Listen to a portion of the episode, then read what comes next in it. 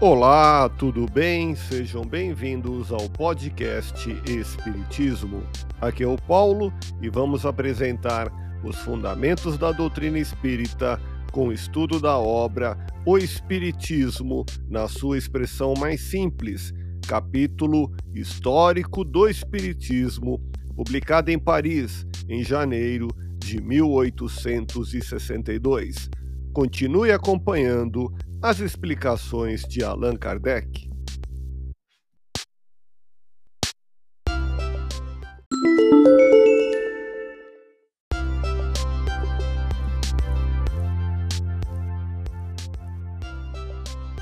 Em resumo, o Espiritismo suaviza a amargura das tristezas da vida, acalma os desesperos e as agitações da alma, dissipa as incertezas ou os terrores do futuro, elimina o pensamento de abreviar a vida pelo suicídio, da mesma forma, torna felizes os que aderem a ele, está aí o grande segredo de sua rápida propagação.